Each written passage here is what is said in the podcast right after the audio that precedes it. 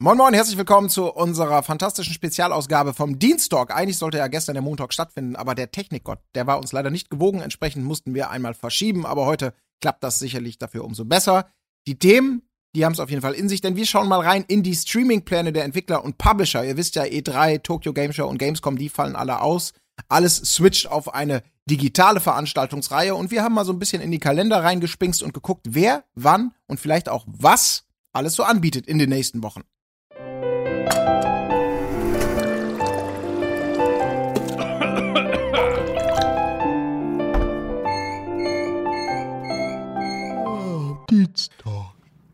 Und falls ihr uns nur hört und nicht sehen könnt, an meiner Seite, ich bin Colin, zumindest virtuell, sind natürlich der gute Markus. Guten Morgen, Leute. Und auch Trant. Hallo Leute, hallo Colin, hallo Markus. Hallo Trant, hallo Markus.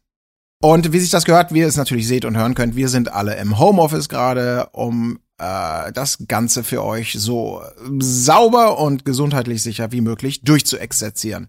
So, meine Lieben, das ist ja, ähm, wovor wir jetzt stehen, ist das vorläufige Ergebnis, ähm, an dem sich natürlich noch einiges ändern kann, weil hier ja jeden Tag auch neue Informationen reinkommen. Es kommen frische Ankündigungen. Hintergrund der ganzen Kiste ist ja eben, die Messen fallen alle Corona-bedingt aus. Und da war dann relativ klar, dass, dass viele Publisher und Entwickler auf alternative Streaming-Veranstaltungen setzen würden, denn Sommer ist ja so die ganz, ganz heiße Phase, wenn es um Games-Messen geht. Und da sind in den letzten Wochen ja auch immer mal neue Sachen angekündigt worden. Und ein Label, unter dem ja sehr, sehr, sehr, sehr, sehr viel zu laufen scheint, was so ein bisschen das Sammelbecken ist für verschiedenste Veranstaltungen dieser Art, das ist das Summer Game Fest. Ja, und das ist, glaube ich, auch so ein bisschen was wie der Leitfaden, wo man sich so ganz gut orientieren kann, wer denn eigentlich was macht. Genau, wird äh, mhm. angeführt von Geoff Keighley, der auch sonst immer äh, die Moderation bei der E3 übernommen, äh, beziehungsweise bei, bei, bei den Game Awards so rum und die Moderation von der Gamescom, von der Opening Light übernommen hat. Ja, der hat eigentlich eine ziemlich breite Auswahl an Entwicklern eingeladen, eigentlich so ziemlich alles, was die Branche zu bieten hat. Ein paar sind natürlich nicht dabei, aber an sich ist da alles Mögliche vertreten. Und wir haben ja in den letzten Wochen auch schon gesehen, äh, Tony Hawk wurde vorgestellt, das äh, Remake ähm, die Unreal Engine und äh, was war's noch? Äh, Ghost of Tsushima. Ich, genau. Mh, genau. Genau. Genau, und äh, ja, mit Sony geht's auch dann gleich morgen weiter. Also die sind auch Teil des Summer Game Fests und ähm, morgen am 27. Mai um 22 Uhr deutscher Zeit soll es dann einen Last of Us 2 Stream geben. Äh, es soll acht Minuten neues Gameplay geben. Ähm, aber es kommt ja auch dann bald raus. Also kann man sich als Interessierter mal angucken. aber ja, das ist so der, der nächste Termin am 27. Mai, also morgen schon. Genau, der ja. ist brandheiß reingekommen, da ist, darf man gespannt sein, vor allem natürlich auch hinter dem, vor dem Hintergrund äh, dieser, dieses grauenhaften Story-Spoiler-Leaks, den es da vor, vor mhm. geraumer Zeit mal gab, was das angeht. Ob das dem Spiel jetzt eher so hilft, also im Sinne von, egal, ich guck's mir trotzdem an, oder wenn es die Entwickler steuern, dann soll es wohl nicht so schlimm sein, ich hab Bock drauf, ich guck's mir an, oder ob man da jetzt eher sagt, also mir geht's ein bisschen so, ich will eigentlich jetzt gar nichts mehr wissen, weil die Gefahr, gespoilert zu werden bei so einem Spiel, was ja so auf Story und alles setzt, ist relativ hoch. Deswegen, nee, ich will's dann spielen und dann erleben. Oder mir einen Beitrag von euch angucken im Vorfeld, äh, den ich dann mit verbundenen Augen angucke, was auch gar keinen Sinn ergibt. Ähm, ja gut, werden wir sehen. Ähm, ist das ein Termin für euch? Um jetzt auch daraus eine Servicefrage natürlich zu generieren? Eigentlich ja, ja. aber ich sehe das genauso wie du. Das Spiel kommt in ungefähr drei Wochen raus. Und letzte Woche gab es auch, weiß ich nicht, fünf Minuten neue, neue Szenen zu sehen. Die habe ich mir auch angeguckt, Zähne knirschen, obwohl ich es eigentlich nicht wollte. Deswegen, ich glaube, ich gucke es mir tatsächlich nicht an. Ich warte noch drei Wochen, dann habe ich es live. Ja. ja. Nee, ich guck mal rein. Ich will wissen, wie es aussieht. Ähm, und das ist jetzt eh nicht so ein Spiel, was ganz hoch, äh, ganz oben auf meiner Liste steht. Äh, ich laufe da auch nicht Gefahr, mir was zu spoilern. Guck da mal rein. Ja. Wir können auch gleich weitermachen. Dann soll äh, nämlich ja, obwohl, das ist ein Gerücht, was wir jetzt als nächstes haben. Ähm, Jeff Grubb von VentureBeat hat äh, auf Twitter getweetet, dass ähm, PlayStation eventuell ein Event im Juni startet. Vom 4. Juni war die Rede, aber das ist völlig unbestätigt ähm, und ich glaube auch nicht wirklich dran, weil die ganzen Event-Geschichten rund um PlayStation haben sich in der Vergangenheit auch nicht wirklich bewahrheitet. Ähm, es wurde mal der Name in den Raum geworfen, Slate of PlayStation in Anlehnung an State of Play. Mhm. Ja, aber man weiß da nichts Genaues. Man kann sich das Datum mal vormerken und äh, ein waches Auge irgendwie auf die News haben, aber ich glaube, da kommt nix. Keine Ahnung. Mhm. Ja, also das wird, das wird abzuwarten sein. Fest steht natürlich, dass Sony mit der PS5 und allem, was damit zu tun hat, echt ganz schön jetzt langsam die Erwartungshaltung, je länger sie nichts sagen, je länger sie sich überhaupt nicht irgendwie melden mit Updates, ähm, während Microsoft ja jetzt in, im Monatsturnus so, so eine Art ähm, diese Inside Xbox Geschichte vorantreibt mit verschiedenen Themenschwerpunkten, warten ja alle drauf auf alle Reveals, die PS5 betreffen. Also ein bisschen was wissen wir ja natürlich schon, aber klar, Spiele, Konsolendesign, Final etc. pp. Da ist ja vieles unklar. Und ich kann mir schon vorstellen, dass man da im Hintergrund gerade super krass dran werkelt, um da jetzt nicht total irgendwie in das Sommerloch vielleicht auch zu fallen. Also ich glaube schon, dass da im Juni was kommen wird, ähm, denn mhm. es wird langsam Zeit. Oder die warten natürlich ein bisschen ab, was, was, was Microsoft macht. Das ist in der Vergangenheit denen ja auch ganz gut. Ähm, man denke an die E3 vor vielen, vielen Jahren ja. ganz gut in die Karten gespielt, dass erst die einen ihre Karten aufdecken und man dann noch reagieren kann mit irgendwelchen geilen Statements oder möglichen Fehlern, die gemacht wurden, die man dann selber zur Stärke macht. Damals war es ja zum Beispiel der Preis das mit 100 Euro weniger und das hat der PlayStation 4 sicherlich auch sehr geholfen. Schwer ja, zu sagen. das kann ich auch nochmal anfügen, dass ähm, das offizielle PlayStation-Magazin UK, glaube ich, war es, oder war es US? Also sie haben in ihrer Juli-Ausgabe, die am 2. Juni kommen, glaub, äh, kommen soll, glaube ich, ähm, haben hat das OPM geteased. Da werden sie jetzt äh, tiefere Einblicke in PS5-Spiele haben. Also da ist was äh, im Ofen. Geil. Ja, genau, das, das, das hätte ich auch vermutet, weil äh, ich glaube nicht, dass Sony äh, mit Informationen rausrückt, bevor Microsoft das tut. Was ich ein bisschen seltsam finde, weil beide irgendwie abwarten. Irgendwer muss ja den ersten Schritt machen. Deswegen, wenn, dann würde ich auch erstmal mit Spielen rechnen. Und müssen ja eigentlich auch jetzt kommen. Jetzt hat Microsoft vorgelegt, Sony kann jetzt punkten. Mit geilen neuen Spielen. Und Gameplay vielleicht. Das wäre auch nicht schlecht. Mhm. Wir sind sehr, sehr, sehr gespannt, denn um ganz kurz an dieser Stelle vielleicht dann den, den, den, den, Publisher beziehungsweise den Hardwarehersteller Reigen auch zu schließen. Nintendo, die haben ja bereits gesagt äh, in den letzten, vor, vor ein paar Tagen, nein, wir planen keine große Direct, äh, also weder so eine klassische Kollektivshow, in der wir thematisch zusammenhängt verschiedene Nintendo-Sachen und auch Third-Party-Geschichten machen. Ab und zu machen die sowas ja auch. Und natürlich auch keinen großen E3-Ersatz für irgendeine Präsentation, die man sich im Rahmen äh, der Messe in LA irgendwie vorgestellt hätte. Die setzen ganz auf punktuelle Einzelveranstaltungen beziehungsweise Einzelankündigungen zu spielen und gehen da so in ganz eigenen Weg und haben eben auch schon allen Entwicklern empfohlen, nicht auf sie zu warten mit, mit irgendwelchen Präsentationen oder Enthüllungen, äh, weil von Nintendo eben in diesem Jahr da wohl nicht viel zu erwarten ist. Vielleicht sind es hm. coole Überraschungen vom Kaliber Paper Mario, die da so plötzlich aus der Hüfte geschossen kommen. Vielleicht heißt es aber auch einfach, nö, wir haben auch einfach gerade nichts zu zeigen, deswegen wollen wir gar nicht so eine Erwartungshaltung aufbauen, äh, die wir dann doch nur enttäuschen können. Keine Ahnung. Also. Aber Nintendo sind ja irgendwie auch die, die in den letzten Jahren, da hat man ja auch immer gedacht, jetzt kommt's, jetzt kommt's, jetzt kommt's. Hm. Die gehen immer relativ unbeschadet aus so relativ schlichten. Also natürlich werden da mal geile Sachen und auch um so mal Fanservice angeboten. Aber da hat man ja schon so ein bisschen das Gefühl, die Switch funktioniert auch ohne, dass man da permanent das Gefühl gibt, hier Core Gamer, ihr werdet vollgeballert mit supergeilen neuen Sachen, auf die ihr euch freut. Also die waren ja immer ein bisschen mhm. zurückhaltender aus meiner Perspektive. Ja. ja. stimmt. Also ich fand die Directs eigentlich immer ganz schön, aber äh, wenn du halt den Inhalt nicht hast, dann musst du auch so eine Show nicht zusammenklöppeln. Also am Ende ist das eine vernünftige Entscheidung. Ja. ja. Genau. Gut, aber dann machen wir doch direkt weiter mit dem, was wir wissen. Denn unter dem Banner Guerilla Collective findet vom 6. bis 8. Juni jeweils abends für zwei Stunden, beziehungsweise am 6., das ist ein Samstag, da soll es wohl deutlich länger sein. Äh, da findet ein mehrtägiges Event über, über Twitch statt, in dem Trailer, Gameplay-Videos, Interviews und so weiter und so fort ähm, gezeigt werden. Und da in diesem, beziehungsweise unter diesem Logo-Banner gibt es dann auch noch zwei gesonderte Veranstaltungen mit speziellen Schwerpunkten. Genau, ich will nur mal sagen, äh, Juno, also das klang eben nicht wie, wie Juli. In meinen Ohren. Ach so, ne, Juno, genau, ja, da, Vom 6. bis Juni, 8. Juni, Juno. Fehler, wer kennt ihn ja. nicht?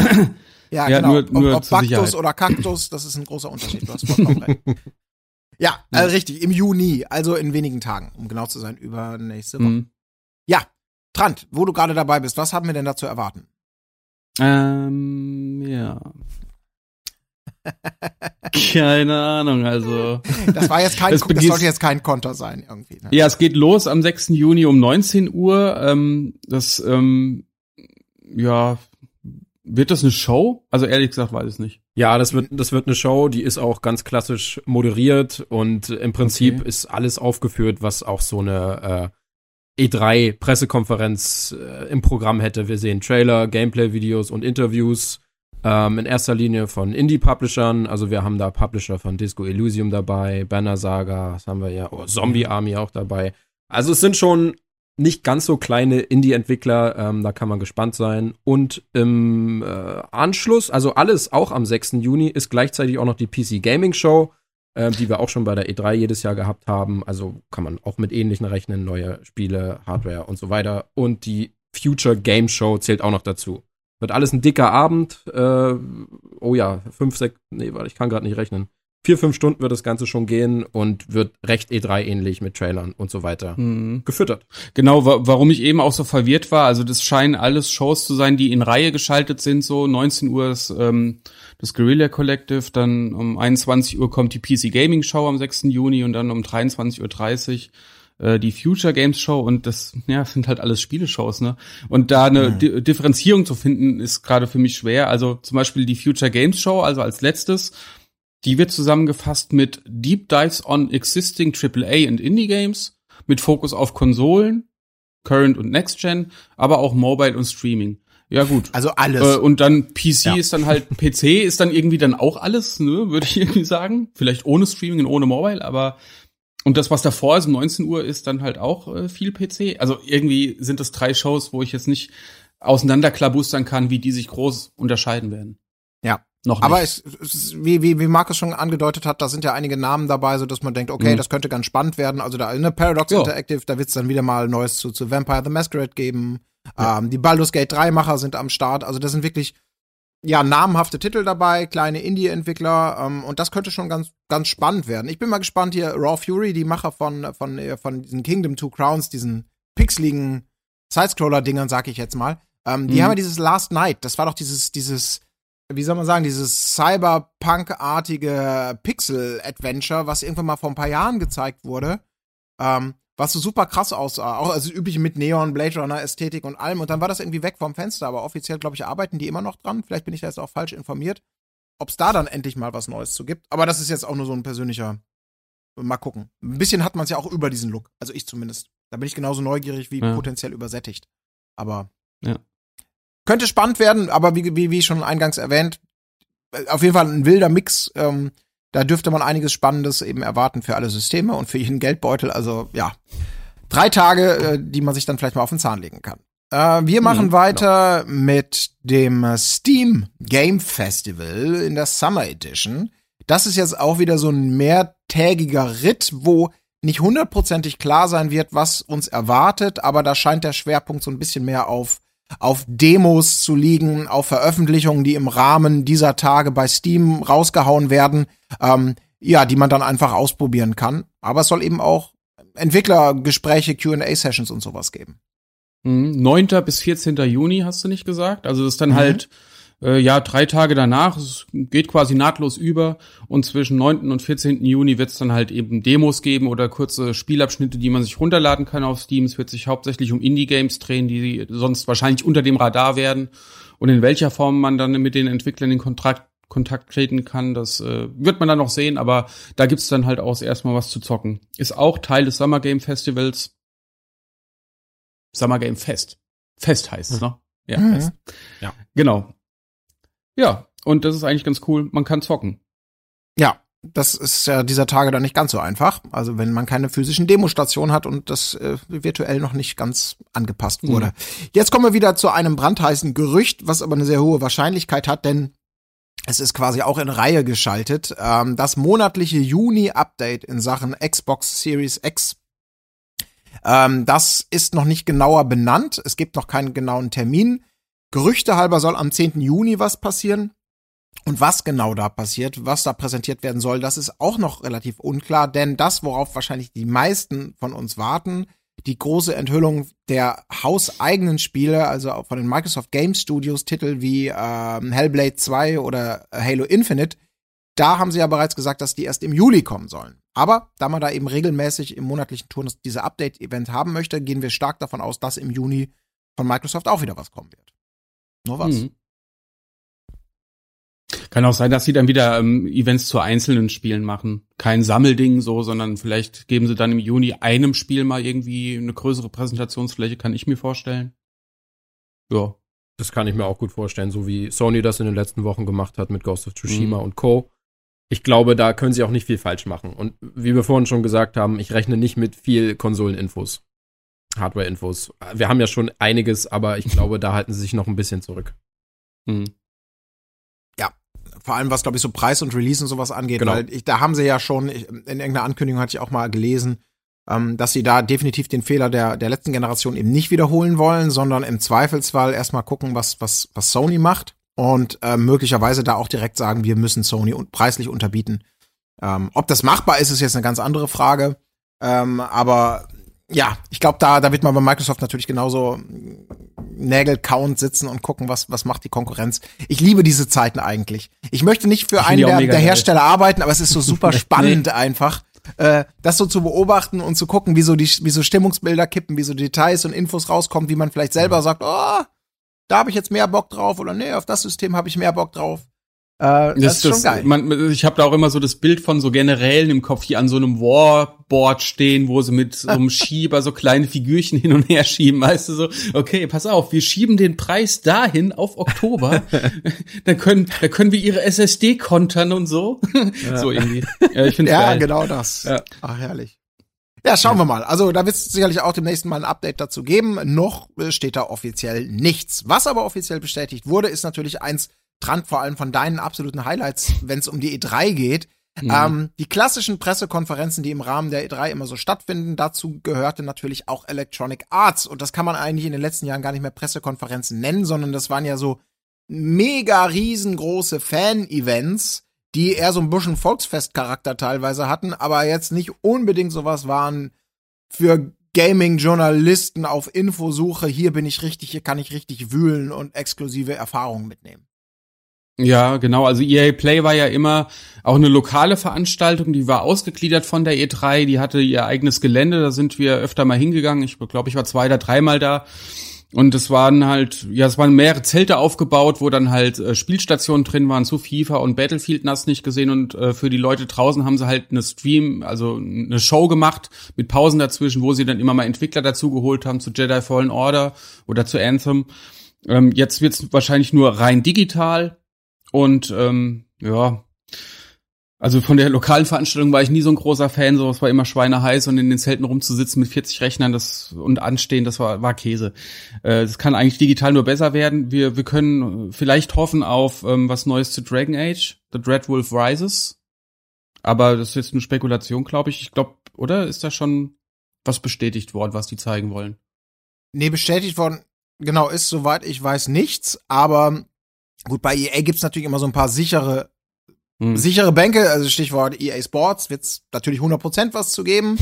Ähm, und dann ist halt die Frage, was haben die eigentlich noch so äh, gerade in der Mache? Also Stichwort Anthem beispielsweise, Rework, glaube ich ehrlich gesagt eher nicht, weil das scheint ja doch eine größere mhm. Operation zu sein. Äh, wo immer mal wieder Updates kommen, die einfach nur sagen, ja, es ist eine größere Operation, aber wir sind dran, aber mehr können wir mhm. irgendwie auch nicht sagen oder zeigen. Ähm, und dann ist halt die große Frage, ja, wie du schon gesagt hattest, Dreadwolf Rises, ja, wäre natürlich schön, weil das, wann haben sie Dragon Age, wann haben sie das denn angekündigt? War das letztes Jahr? Mit einem, oder war das sogar das Jahr davor? Das war nur dieses war Logo das Jahr ne? davor. Ja, Aber es verschwimmt alles. Schon länger her, ja. ja. ja. Aber wir können vielleicht noch auf neue Star Wars Informationen hoffen. Also das ja. letzte mhm. Spiel, das äh, ging ja, das äh, hat ja wirklich sehr, sehr gute Wertungen bekommen und alle waren sehr zufrieden, dass man da mal einen anderen Weg eingeschlagen hat mit einem Story-Game und, und nicht auf Microtransactions gesetzt hat. Äh, ich hoffe, dass EA weiterhin vorhat, solche Spiele zu entwickeln. Vielleicht auch noch weitere Star Wars-Spiele in der Richtung, vielleicht einen zweiten Teil, vielleicht ein großes Story-DLC oder ein komplett neues Spiel. Infos gibt's leider noch nicht dazu. Ähm, aber es ist eigentlich damit zu rechnen, dass in Zukunft sowas auch noch mal in Angriff genommen wird. Ob das jetzt dieses Jahr schon der Fall sein wird, also dass wir Informationen bekommen, ist ja. äh, spannend. Werden wir sehen. Mhm. Ja, aber ich glaube auch Dragon Age und möglicherweise irgendein Star Wars Update, ähm, das könnten, da würden sie gut dran tun, wenn sie es natürlich überhaupt können, da was rauszuhauen, denn ähm, ja, wie wir es schon, wie wir es gesagt haben, diese, dieser, dieser Charakter dieser EA Play Veranstaltungen, der war immer so, so leidlich spannend aus journalistischer Sicht, sag ich mal. Ähm, und da, die haben natürlich dann die besondere Herausforderung, wenn sie schon nicht diesen vor Ort und Action und laute Musik und die Leute twittern und Instagram, was da Geiles abgeht bei EA und gute Laune. Wenn das alles wegfällt, diese physische Komponente, dann musst du ja, bist du ja einfach gezwungen, auf coole Inhalte zu setzen. Und wenn die nur daraus bestehen, dass alle Leute wieder unglaublich awesome und excited sind auf das, was da kommt, was man aber natürlich nicht zeigen darf, oder siehe Madden im Rahmen der Inside Xbox, das war ja auch wieder so ein Musterbeispiel für, wow, I'm super excited, bla bla bla, whole new level. Und du, was, was du siehst, ist irgendwie so ein generationsübergreifendes Madden-Spiel, ähm, ohne jetzt Fans da irgendwie despektierlich behandeln zu wollen, aber wo, glaube ich, außer den Fans auch niemand sagt, ja, okay, das ist mhm. aber wirklich awesome, was wir hier sehen und hören. Also das ist dann immer so ein selbstbefeuernder Kult, der da, der da ge gezeigt wird. Hatte auch gern mit Lizenzen zu tun, Stichwort FIFA und so, dass man da irgendwie wieder Sachen nicht zeigen kann, weil irgendwelche Tinte noch nicht trocken ist oder erst ab Zeitpunkt X. Ja, wie auch immer. Ich glaube, bei EA wird's spannend, ähm, weil die könnten da, wenn die es richtig geil machen und coole Produkte haben, könnte das eine coole Geschichte sein, die ein bisschen mehr sich auf die Wünsche der Core-Gamer vielleicht fokussiert und nicht so aufgeblasener Mumpitz ist, aus Core-Gamer-Sicht, mancher Core-Gamer-Sicht, boah, wie ich hier schon wieder relativiere, ne? Äh, und wenn sie das hinkriegen, ist das vielleicht cool. Und wenn es nicht gut wird, dann wird es wahrscheinlich so, ja gut, ich lese mir morgen den Ticker durch, was da gewesen ist. Ja. Also Schau ich mal. würde mir zumindest wünschen, wenn sie eben auch den Titel beibehalten, EA Play Live, würde ich vermuten oder hoffen, dass es zumindest auch Demos gibt, die dann eben nicht in Zelten, sondern bei uns zu Hause spielbar sind. Das, das wäre ganz nett. Außerhalb von Madden und FIFA natürlich. Also das wäre ganz cool. Das wäre super geil, mhm. ja. Aber das glaube ich erst dann, wenn ich wenn ich wenn ich es in meiner Download-Schlange sehe. Ja. Irgendwo. Zumindest werben sie nicht damit. Also ja. würde ich vorsichtig vorsichtig mit der Hoffnung sein. Ja. Mhm. Gut, dann machen wir mal weiter, würde ich sagen, im Kalender und kommen zu einem Spiel, was jetzt auch wieder unter diesem Banner Summer Game Fest mit aufgeführt ist, und zwar am 12. Juni um 1 Uhr nachts. Da gibt's mal wieder ein, ich nenne es jetzt mal Content Update zu Cyberpunk 2077. Mhm. Ja, viel mehr weiß man da auch nicht. Sie nennen das Segment, äh, Segment nennen sie Night City Wire. Und ähm, ich war ein bisschen verwirrt, weil auf der Summer Game Fest Seite in, der, äh, in dem Rahmen läuft das nämlich auch wieder, ähm, hieß es dann 11. Juni. Also ich weiß nicht, ob da irgendwie dieser ah. Tag-Nacht-Wechsel dazwischen liegt. Ähm, da müsste man noch mal genauer gucken, weil 12. Juni habe ich auch gelesen. Also es sind zwei verschiedene Datumsangaben, die da rumschwirren. Da muss man noch mal genauer schauen. Ja, ja, das stimmt. Das wird auf der Summer Game Fest Seite auch, da ist auch noch keine Zeit, also keine, keine Uhrzeit angegeben. Also mal schauen. Mhm. Aber äh, das wird sicherlich, ähm, also wenn ein Spiel kein Problem damit hat, per Word to Mouth äh, alle Infos und Termine raussauen, dann ist es sicherlich Cyberpunk. Also schauen wir mal. Ähm, bisher, das muss man ja wirklich sagen, die Updates zu Cyberpunk fand ich auf allen Messen, die waren halt immer geil. Das war cool gemacht mhm. und es war immer so, du setzt dich dann eine Dreiviertelstunde irgendwie wohltemperiert in so ein Kino und guckst einfach neue Gameplay-Strecken am Stück an. Das war immer so, wie man sich's wünscht. Also ordentlich was gezeigt, man hatte eine klare Vorstellung von dem, was da passiert und man mhm. hatte das Gefühl, ja, Moment, warum kann ich das denn nicht jetzt direkt kaufen? Das wirkt ja irgendwie schon fast fertig. Aber es war immer cool. Es war äh, nie heiße ja. Luft, äh, sondern immer relativ konkret. Ja, und das Spiel ist ja eigentlich auch fertig, meinten sie. Sie sind ja nur noch am Polischen. Ähm, ja, da wird es genau. also wieder was Geiles zu sehen geben. Freue ich mich drauf. Ja, ja. absolut. Ja, dann äh, weiter geht's mit der New Game Plus Expo. Äh, muss ich zugeben, die kannte ich auch nicht. Die findet am 23. Juni statt um 18 Uhr wird die gestreamt und es ist ein Zusammenschluss von, ja, ich glaube 14 japanischstämmigen Publishern. Die Namen kennt man auch alle, natürlich Sega, dann gibt's da noch Way Forward, die Shantae gemacht haben. Koei Tecmo ist dabei, die kennen wir durch Dynasty Warriors, Dead or Alive oder zuletzt auch äh, Nioh. Dann Arc System Works, die kennen wir durch Prügelspiele, zum Beispiel Guilty Gear, Dragon Ball Fighters oder Grand Blue. Grasshopper ist mal wieder dabei. Die hatten mhm. zuletzt, glaube ich, Let It Die gemacht oder irgendein No More Heroes, aber kennt man auch. Also es sind alles namhafte Namen, äh? aber äh, also ist eine bunte Mischung irgendwie und es ist eigentlich auch ganz eine, bisher jetzt eine ganz coole Ergänzung zu dem ganzen Konglomerat, was wir aufgezählt haben, weil es ja alles nur westliche Entwickler waren. Also jetzt sehen wir auch mal ein bisschen was aus Fernost, das finde ich cool. Das stimmt. Also die Sachen ja. wären vielleicht ein bisschen untergegangen, wenn es in einer großen Präsentation gewesen wäre. So haben wir hier alles gebündelt, was ungefähr, mhm. es geht auch eigentlich nicht in eine Richtung, aber zumindest kommt alles aus Fernost und irgendwie ist ja alles ein bisschen nischig so für sich. Ähm, mhm. Ich bin gespannt. Könnte, könnte eine spannende Veranstaltung werden, die aber auch hoffentlich nicht äh, vier Stunden geht oder so. Also schauen ja, wir mal, wie, wie knackig das Ganze wird. Weil hier wird, äh, die Rede ist auch von QA-Runden. Ja, ob ich jetzt eine QA-Runde zum neuen Dynasty Warriors brauche, weiß ich nicht. Ja, ich, ja, ho ich hoffe, es wird, ich hoffe, es wird knackig sein. Ja. ja. Aber sie werden es ja, ähm, sie haben sie ja schon gesagt, also keine Sorge, wer nicht live dabei sein möchte in voller Länge, ja. wird alles bei YouTube hochgeladen hinterher ähm, mhm. und kann dann punktuell und im eigenen Interessentiming auch angeschaut werden. Ja. Ja, also wenn wir sicher auch so spannende Ergänzungen definitiv zu dem, was wir vorher hatten. Und jetzt kommen wir zum nächsten Big Player, die traditionellerweise seit Jahren mit einer eigenen Großveranstaltung im Rahmen der E3 für sich selber poltern. Und das ist natürlich Ubisoft. Die haben für den 12. Juli ebenfalls eine, eine, einen virtuellen PK-Ersatz, nenne ich es jetzt einfach mal, angekündigt. Ubisoft Forward heißt das Ganze, ja, und es soll der obligatorische Digi-Showcase mit News, Updates, Enthüllungen und möglichen Weltpremieren werden. Was könnte hm. dabei sein? Ja, also ich hoffe natürlich, sie haben hervorgehoben, dass es neue Enthüllungen geben wird.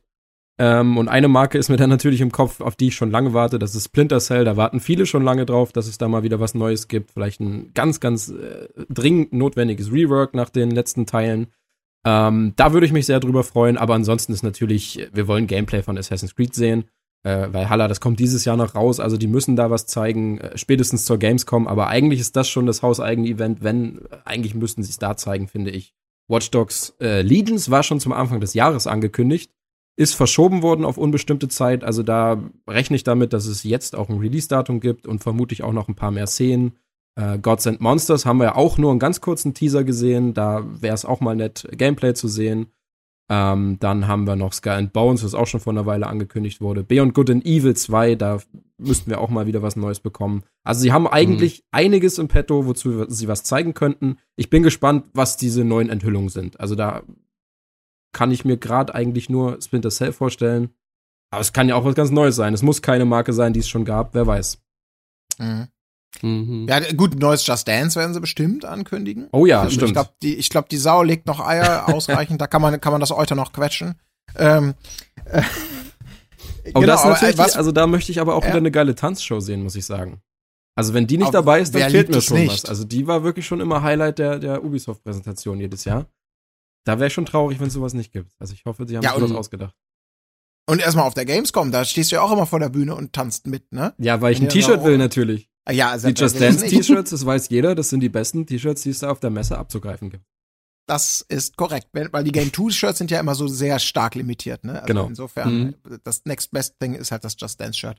Ja, auf jeden Fall wird das super spannend. Und bei Ubisoft finde ich es tatsächlich interessant, weil die ganzen Titel, die du gerade genannt hast, die sind ja ähm, größtenteils altbekannt, beziehungsweise vor langer Zeit schon angekündigt und teilweise ja. auch schon konkret mit Gameplay gezeigt worden. Dann hat man die ja schon im letzten Jahr im Zuge von Ghost Recon nochmal auf die längere Bank geschoben, weil man sagt, wir wollen hier Qualität vor, vor Schnelligkeit schieben, mhm. äh, nach dem Shitstorm um Ghost Recon, um das letzte.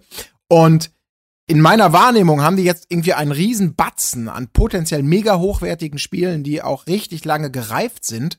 Also das könnte schon, wenn die das alles zeigen, plus vielleicht noch eine Enthüllung, dann ist das vielleicht nicht super fresh. Aber rein qualitativ vom Oh geil, da ist aber einiges, das könnte schon spannend werden. Also, ähm, ja, da bräuchte ich vielleicht nicht mal zwingend die super krassen Neuheiten. Aber auf mhm. Rainbow, äh, Quatsch, nicht Rainbow Six, Splinter Cell, das wäre schon geil. Aber da hoffen wir ja auch seit Jahren drauf. Und diese Gerüchte, jedes Mal, wenn die E3 ansteht, heißt es wieder, ja, jetzt dieses Jahr, neues Splinter Cell, Sam mhm. Fisher. Mhm. Ja, ja, das, das finde ich ist auch so ein bisschen demotivierend, dass so viele Spiele da so noch so weit in der Ferne liegen, wie Beyond Good and Evil 2. Das sind alles so Sachen, wo du denkst so, ja, komm, jetzt wollen sie mal wieder irgendwie eine Frikadelle ins Ohr labern, aber es kommt ja eh nicht vor den nächsten fünf Jahren oder so. Ähm, also das Gefühl hat man bei manchen dieser Ankündigungen schon, weil, weil sie einfach entweder so riesengroß sind oder einfach nicht vorwärts gehen wollen. Also man kann ja. eigentlich nur positiv überrascht werden. Das glaube ich nämlich auch. Mhm. Weil Beyond Good and Evil, das, man denkt immer, ja, das kommt ja erst in zehn Jahren raus, aber wie viele Jahre ist es jetzt in der Mache? Auch schon so mhm. lange, dass man denkt, ja komm, vielleicht ist es so ein klassischer Fall von, halte ich jetzt nicht für total unwahrscheinlich, aber es ist völlig aus dem Bauch herausgesogen, Launch-Titel für die nächste Konsolengeneration. Also von der, von der mhm. Dauer, wie das in der Mache ist und was man da gezeigt hat. Wer weiß. Aber wer weiß das schon genau? Was wir wissen ist, perfekte Überleitung mal wieder, Eine weitere, eine weitere Veranstaltung, die unter dem Summer Game Festival läuft, ein sogenannter Developer Showcase, den, den es wohl geben, einmal am 22. Juni und dann auch ein Update am 20. Juli. Und auch hier sind wieder diverse Indie-Entwickler, aber auch größere Entwickler, ähm, die Neuheiten, Gameplay-Szenen etc. pp. vorstellen wollen. Und da sind auch ein paar mhm. coole Namen dabei. Mhm. mhm. Genau, genau also dabei. Ja, ah, mach du, Markus. ja. Ja, nur ein kurzer Überflug. Wir haben hier zum Beispiel That Game Company dabei, die haben Journey gemacht, äh, Sabotage, Sabotage Studios, ich weiß nicht, warum ich das jetzt so französisch ausgesprochen habe, mit The Messenger, Castle Crashers Entwicklers dabei, Tunic, was wir auch schon seit Wochen auf, äh, seit Wochen, seit, seit Jahren, nicht nur seit Wochen, seit Jahren, äh, gesehen haben, das könnte auch bald rauskommen, äh, Monument Valley Entwickler. Es sind, es sind einige dabei und das Ganze wird wahrscheinlich auch so wie alles, was wir die ganze Zeit schon gesagt haben, Trailer, Interviews, ja, ein Showcase von mhm. Indie-Spielen und AAA. Ja, aber davon auch noch mal zwei Shows. Also irgendwie finde ich, das ist, es ist schwer vorstellbar, dass die für all das genug Pulver haben. Äh, ja. Dass es da nicht sich nicht doppelt. Also es ist echt schon eine Menge, was da abgeht jetzt diesen Sommer, so an, an Shows und Streams und krass. Ja, ja, es wird einem dann auch bewusst, wenn man das einfach mal so aufgelistet sieht, ne? Wie viele vom Ein-Mann-Unternehmen bis zum mega riesen Konglomerat, wie viele Teams es gibt, die an irgendwas schrauben für die verschiedensten ähm, Endgeräte und die verschiedensten vom kleinen kleinen Spielchen für zwischendurch, was Free to Play ist, bis zum riesen klassischen Blockbuster. Ähm, das ist einfach wieder, das ist schon krass, ne? Aber ich habe mhm. auch so ein bisschen das Gefühl gehabt, wir sind in den letzten Wochen und Monaten wahrscheinlich auch Corona bedingt man war jetzt schon so ein bisschen am Darben irgendwie. So was Neues. Wir haben es ja auch bei Game 2 in der Sendung gesehen. Oh ja. äh, viele Highlights wurden verschoben, die wir auch inhaltlich für unsere Sendung gedacht hatten. Ähm, ich hoffe nicht, dass das jetzt dazu führt, dass da jetzt ein unglaublicher, also viel zu viel kommt und man sagt, ey, ich kann das, wer, wer soll das denn alles spielen? Warum ballert ihr jetzt wieder alles parallel in kürzester Zeit? Das kann keiner bezahlen, das kann keiner spielen. Ähm, dass es nicht zu sowas kommt. Aber es, es kribbelt mir schon in den Fingern, ähm, ein paar Megaknaller erstmal wieder zu haben. Oder auch Geheimknaller, ja. Mhm. Aber es ist schon krass viel. Ja, genau das, das ist krass geil könnte werden. Die, äh, der, der bestätigte Termin für, oder ich glaube, er ist auch offiziell bestätigt, der 19. Juli. Ähm, da gibt's dann eben das eben schon angesprochene Inside Xbox Update. Diesmal mhm. mit, mit Fokus auf die äh, hauseigenen Titelmarke Halo Infinite oder eben auch Hellblade. Die Macher gehören ja mittlerweile auch zu den Microsoft Game Studios. Genau. Äh, ich habe mir dann noch gedacht, vielleicht könnte auch wieder was von Everwild gezeigt werden. Das ist ja auf der XO19 irgendwie angekündigt worden, auf äh, ihrer Hausmesse in London. Ähm, ja, da hat man ja auch noch einen Trailer gesehen mit irgendwelchen Hirschen, wo Blumen aus dem Geweih wachsen. Da werden neue Infos mhm. auch mal angebracht. Äh, Grounded ist dann auch noch so ein First-Party-Spiel, aber eher ein kleineres. Das wird von Obsidian äh, entwickelt vielleicht auch Forza 8. Also es ist alles nur Mutmaßung so, aber wenn es heißt, es geht hier um First-Party-Titel, äh, also alle, die von den Xbox Game Studios entwickelt werden, ja, dann sind das äh, mögliche Kandidaten. Aber ja, alles nur Mutmaßung. Äh, aber ich, ich denke schon, also gerade Halo Infinite, wenn sie alle weiterhin beteuern, dass die Konsolen im Oktober noch erscheinen sollen oder zumindest im Herbst, und ich glaube auch Halo Infinite soll ein Starttitel werden, da müssen wir ja auch langsam mal was von sehen, oder? Ja. Mhm. Ja, ja, absolut. Ja. Und eigentlich auch mehr als noch einen Trailer. Also gerade mhm. nach dem letzten Xbox-Update. Ich will Gameplay sehen. Vor allem, wir haben jetzt ja. Gameplay von, was heißt Gameplay? Wir, wir haben PlayStation 5 Szenen gesehen von äh, der Unreal Engine. Ich möchte sehen, wie die Xbox läuft. Und am mhm. besten auch mit Halo, denn da habe ich richtig Bock drauf und da haben viele Leute Bock drauf. Und das könnte, das könnte de, der Funken sein, der ausreicht, um ein Feuer zu empfachen für die Xbox, die mhm. was du wieder brauchst. Okay, ich glaube. ja. Nee, äh, du hast vollkommen recht. Ich, ich denke, ich finde Halo ist auch eine total spannende Marke, weil die ähm, ja, die hat ja auch einen sehr, sehr bewegten Weg hinter sich jetzt von, ich will gar nicht anfangen von Entwickler wechseln, aber auch so in der, in, zumindest in der gefühlten Hype-Wahrnehmung mal das ganz, ganz, ganz große Ding und auch super beliebt, aber dann wurde das auch mal ein bisschen stiller, dann, dann, dann kann man es irgendwie ein, zwei Mal schafft man es mit, mit so Präsentationen, auf denen man dann eben nur das, das, das, das Hauptthema anspielt und ein Bild zeigt, nochmal so ein, zumindest so ein Fanboy-Hype total zu entfachen. Inwieweit das Ganze aber jetzt so in der kommerziellen Ausrichtung immer noch den Stand hat, den es vielleicht mit Halo 1 und 2 und auch Halo 3 dann hatte, ähm, das, das das wird man dann ja einfach mal sehen. Das finde ich total spannend. Aber ich glaube, wenn die es vernünftig machen, diese Kombination aus einem richtig geilen neuen Halo, äh, was, was einfach gut ist, was, was enthüllt wird im Rahmen dieser ganzen Geschichte, was vielleicht zum Launch der neuen Konsole kommt.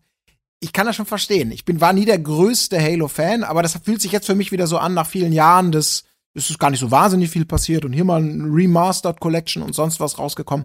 Ja, da könnte dieses Kribbeln, dieses Willhaben-Feeling irgendwie für eine Konsole mit einem geilen Launch-Titel, das könnte schon einen richtigen Push geben. Also ich finde halt, ja. die Serie ist dummerweise so ein bisschen auf der Stelle getreten. Ich war, war am Anfang der allergrößte Halo-Fan, weil das halt so wegweisend war in vielerlei Hinsicht, so als Konsolenshooter, aber auch was die Fahrzeugphysik angeht oder überhaupt Fahrzeugschlachten. Und ähm, mein Interesse hat leider immer so stetig abgenommen über die ganzen Teile und den fünften habe ich schon gar nicht mehr gespielt. Und wenn du mich fragst, was in Reach passiert ist, ey, keine Ahnung. mir, ist, mhm. mir ist nichts im Gedächtnis geblieben. Und das ist äh, so eine kleine Hoffnung, die ich habe, dass da was drin ist, was ähm, sich frischer und neuer anfühlt. Man will ja irgendwie die Seele von der Marke nie wirklich verändern, aber genauso wie Gears, weißt du, das ist so ein, so ein mit 2000er Titel, der sich aber nie weiterentwickelt hat, wo ich denke so, okay, mhm. ich brauche nicht Teil 6 zu zocken. Das kenne ich alles schon. Ich hätte da gern mal wieder was drin, wo ich staune. Ähm, mhm. Um da auch wieder, um, um Markus Worte zu gebrauchen, Feuer bei mir zu entfachen. Da, da hätte mhm. ich Bock drauf. Aber wenn es einfach nur wieder Standardballerei ist, die wir aber auch schon so schon seit Xbox 1 Zeiten kennen. Mhm. Hm. Naja, mal gucken. Ja. Ja, stimmt schon. Da reicht dann vielleicht das, das optische Prachtgewand einfach im Jahr 2020, 2021 dann nicht mehr aus, ne, um dieses Feuer zu entfachen. Mhm. Also, weil, ja. ja. Aber ist, ist sicherlich mhm. einer der Hoffnungsträger natürlich für die Konsole ähm, und für, ja. für die potenziellen Käufer und treuen Fans. Also, ich bin auch gespannt ja, wie sich das entwickelt. Und dann steht natürlich auch, wenn ihr nichts mehr habt zur äh, Game Studios Geschichte, dann steht ähm, der nächste große Event im Raum natürlich nicht nur international, sondern auch vor allem national ähm, für alle Anreisenden immer eine der ja, der wichtigste Termin im Gaming-Kalender, die Gamescom im August.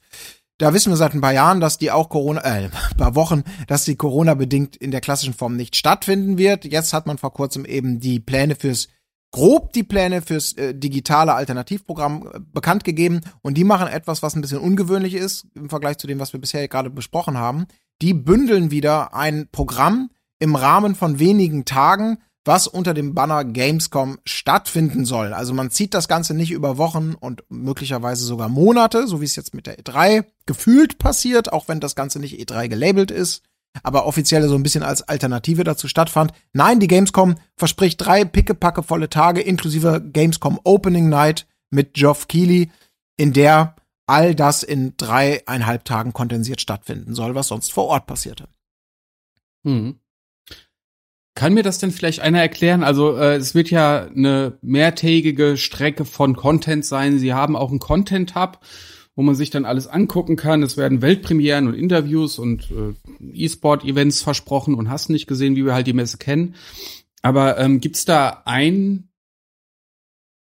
Moderator, sag ich mal, oder ein Team, was durch diese Tage führt? W wissen wir da schon mehr? Ich weiß ja auch, dass äh, Rocket Beans selbst da mit involviert sein wird, aber nicht so, also eher als Nebenveranstaltung.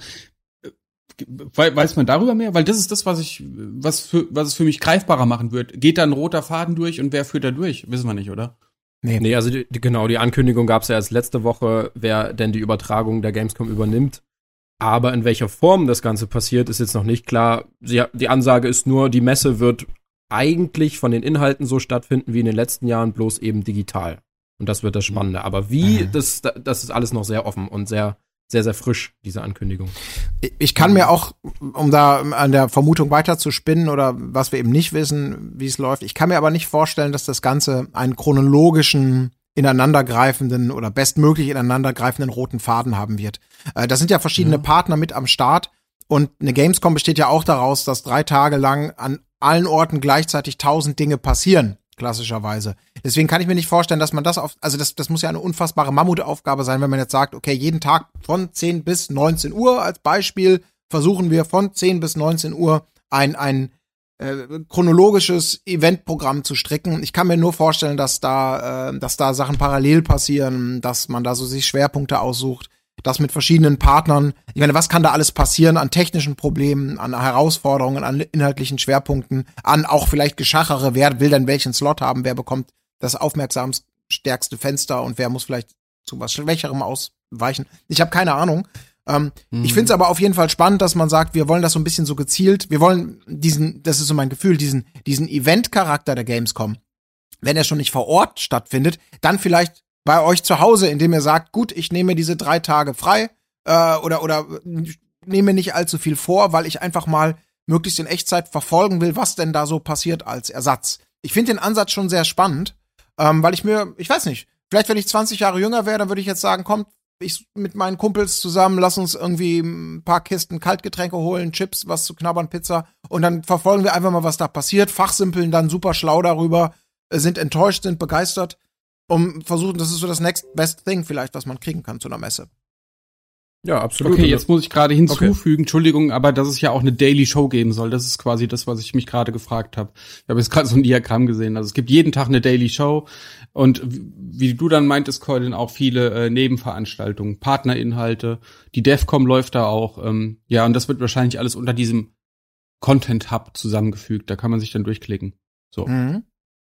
Ja. Ja. Habt ihr Bock drauf? Könnt ihr euch vorstellen, dass, dass das so eine Art wenn es schon nicht anders geht, vielleicht so ein bisschen Gamescom-Flair-Ersatz ist. Ich meine, ja. für uns war es immer eine riesen Klassenfahrt, da hinzufahren und zu arbeiten, aber auch, ja, zu arbeiten. Also, ich habe Gamescom auch immer als sehr so geiles war und so schönes war, auch als mega anstrengende Veranstaltung, wenn man da arbeiten möchte, halt auch abgespeichert. Ne? Das ist jetzt nicht nur ein Traum. Insofern, vielleicht ist das ja auch gemütlicher. nee, das stimmt. Aber das ist jetzt so die einzige Veranstaltung, die eben gebündelt stattfindet und die eben so eine, so eine Messe nachbilden möchte, zumindest auf dem Papier. Und da bin ich schon sehr gespannt, wie man das so macht. Also das ist so eine kleine Vorreiterposition, die man jetzt hier äh, hat. Und das kann man auf jeden Fall sehr gut nutzen, um das für die zukünftigen Jahre zu etablieren, dass eben so eine Messe auch in digitaler Form sehr gut stattfinden kann. Also ich denke jetzt auch an die E3, nicht jeder kann zur E3 fliegen. Und wenn man dann, klar, wir haben die PKs und jeder kann sich das angucken, aber wenn man ähm, das digital noch ausbaut und vielleicht noch mit Demos oder äh, was auch immer, ich weiß auch nicht, wie, wie die Gamescom das macht, aber wenn man das gut präsentiert in einer schön gebündelten Form, dass vielleicht eben auch dieser Event-Charakter rüberkommt, dann ist es was Spannendes. Ich bin äh, sehr gespannt, wie sie das umsetzen werden, aber ich freue mich drauf, eben weil es so einen Digital-Event-Charakter hat. Mhm. mhm. Also was, was ich gerade im Kopf hab, so, man kennt ja die ähm, umfassende Berichterstattung von so großen US-Outlets wie GameSpot oder IGN, die sonst immer ewig lange Streams hatten, wo dann diverse Hosts drin saßen, die mit den Entwicklern gesprochen hatten und es ging ewig und es war eine Contentflut sondergleichen. So stelle ich mir das gerade vor, aber das konnten die ja auch nur machen, weil die Entwickler vor Ort waren auf der E3, was ja jetzt, glaube ich, nicht so sein wird. Und ähm, deswegen finde ich es gerade schwer, wenn die wird es da Entwicklerinterviews geben und ja, wie wollen sie es machen? Das kann ja dann eigentlich auch nur so ähnlich aussehen, wie es Geoff Keighley gerade mit dem Summer Game Fest macht, ne? Mhm. Also das, das Bild habe ich gerade im Kopf. Ich ja. würde schon ganz gern irgendwie mit Entwicklern, also Entwicklerinfos haben. Ich will Trailer sehen, aber auch ein bisschen was erklärt bekommen. Und das, so stelle ich mir das gerade vor. Ja. Mhm. Ich habe ja, keine Ahnung, wie sonst. Ich finde da auch, da kommt, ich glaube auch ein ganz, ein so ein Faktor, der ist mir so ein bisschen bewusst geworden bei der, bei der letzten Inside Xbox Geschichte mit den Third-Party-Herstellern. Die Gefahr, also du hast ja sozusagen dann einen gewissen One-Shot nur für alles. Du hast halt einen mhm. zentralen Event, äh, du hast Bilder, äh, du hast Leute, die dir Informationen geben und die spielen. Aber diese Situation, wie man das bei klassischen Messen hat, dass, keine Ahnung, 100 Outlets, also 100 Medienvertreter weltweit, äh, inklusive der ganzen Fans, die selber Hands-on machen, diese 100 Leute, die, die, die 100 Medienvertreter, die eigene Interviews führen, eigene Zockerlebnisse haben, davon das Stimmungsbild wiederum nach außen bringen, sodass du insgesamt ein super differenziertes, komplexes Bild ja, ja, hast, mhm. was dir dein eigenes Bild und deine eigene Vorstellung irgendwie ganz klar mit definiert oder dabei hilft.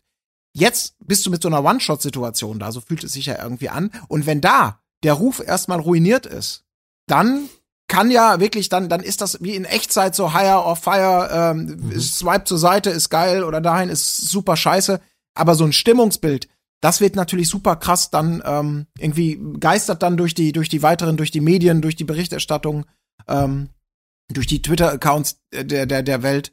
Das finde ich auch irgendwie krass, wenn ihr wisst, was ich meine, ne? Dass das so, man hat gar nicht die Chance vielleicht zu zeigen, wie geil es ist, weil alle sich nur darauf, oh, Render-Trailer, kein Gameplay, super, super scheiße, größte Enttäuschung ever. Und das ist das dominierende Stimmungsbild, was von einem Spiel kommt, wo man gar nicht ausreichend Informationen hat oder so, um zu sagen, ist es denn wirklich so eine Enttäuschung, weil vielleicht die Präse nicht so geil war. Wenn ihr wisst, was ich meine. Mhm. Mhm. Mhm. Aber ja. Ja, das ist leider das Risiko, was bleibt, aber ich sehe da eher größere Chancen drin. Also wenn man das wirklich gut macht, dann werden die Leute dankbar sein, weil viele freuen sich jedes Jahr darauf. Also nicht äh, wir natürlich auch, obwohl wir da arbeiten und stressig ist, aber wir freuen uns darauf, die ganzen Besucher freuen sich darauf.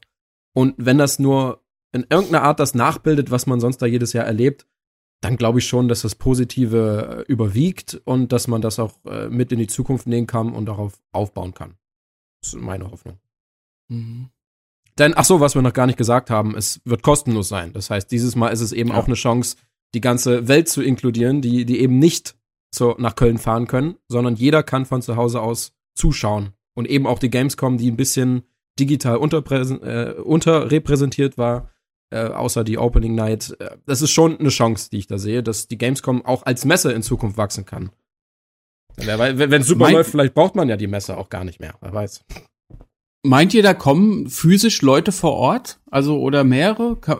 Ist das eure Meinung, Einschätzung? Du meinst jetzt zu den, zu den einzelnen. Zum Beispiel, ja, also es gibt ja viele Entwickler und Publisher, weil mit irgendwem muss das Programm ja machen. Ob die anreisen? Das kann ich mir, also ich glaube, dafür hat man sich ja eben verschiedene Partner auch rausgeguckt, die mhm. möglicherweise ja auch so vernetzt sind oder, oder auch so stationiert sind, dass man da das auch so ein bisschen teillokal oder so abgreifen kann. Aber keine Ahnung, ich glaube, dass das, ja, gute Frage. Ähm, aber das wird sich wahrscheinlich in den nächsten Wochen zeigen, denn, hm. und das sei auch nochmal an dieser Stelle nochmal ganz klar erwähnt, viele von diesen Sachen sind schon fix oder sind zumindest bestätigt, aber hier ändert sich ja momentan wirklich so auf, auf einer täglichen Basis quasi das Ganze. Also es kommen neue Veranstaltungen dazu, neue Updates dazu. Deswegen nehmt das alles ein bisschen mit, mit, mit, mit Vorsicht, aber auch mit Vorfreude. Wir werden natürlich da auch weiter Bericht erstatten, was da passiert. Und gerade in Sachen Gamescom, glaube ich, da wird gerade mit heißester und intensivster Nadel gestrickt, da jetzt bis zum, bis zum August äh, ein, ein Programm auf die Beine zu stellen, das man peu à peu auch ankündigt. Ähm, das wird super spannend, also verfolgt das Ganze gerne natürlich auch bei uns. Wir geben uns da auch alle möglich, äh, alle, alle Mühe, euch auf dem Laufenden zu halten, was die wichtigen und spannenden Termine in den nächsten Wochen und Monaten angeht. Hm. Gut. Ja. Top. Das war's. Damit äh, steht kein Event mehr an. Gamescom ist das letzte Nein. auf dieser Liste. Ja, Achso, wer sich fragt, wo zum Beispiel, das habe ich hier noch stehen, Square Enix, Warner Brothers oder Bethesda sind, die haben keine Einzelevents angekündigt, aber sie stehen zumindest auch mit aufgeführt in den Summer Games. Also wer da vielleicht noch auf Informationen hofft, könnte sie eventuell noch in der Summer Game Festliste finden. Ja, die offiziell ja auch noch bis August geht. Und auch die genau. Gamescom ist ja unter diesem Label offiziell zumindest terminlich aufgeführt. Gut, ja, insofern äh, haut gerne in die Kommentare, ist das für euch irgendwie sowas wie ein Ersatz für die für die Messen, die ihr vielleicht aus der Ferne mitbekommen habt oder auch selber besucht, wie die Gamescom? Ist das für euch ein cooles Programm? Ähm, habt ihr euch da schon vieles im, im, Kalender angestrichen? Worauf freut ihr euch besonders und was sind eure großen Sorgen? Ab in die Comments äh, damit und dann machen wir an dieser Stelle mal einen Haken und sagen vielen Dank fürs Zuhören und Zuschauen. Das war ein Podcast von Funk.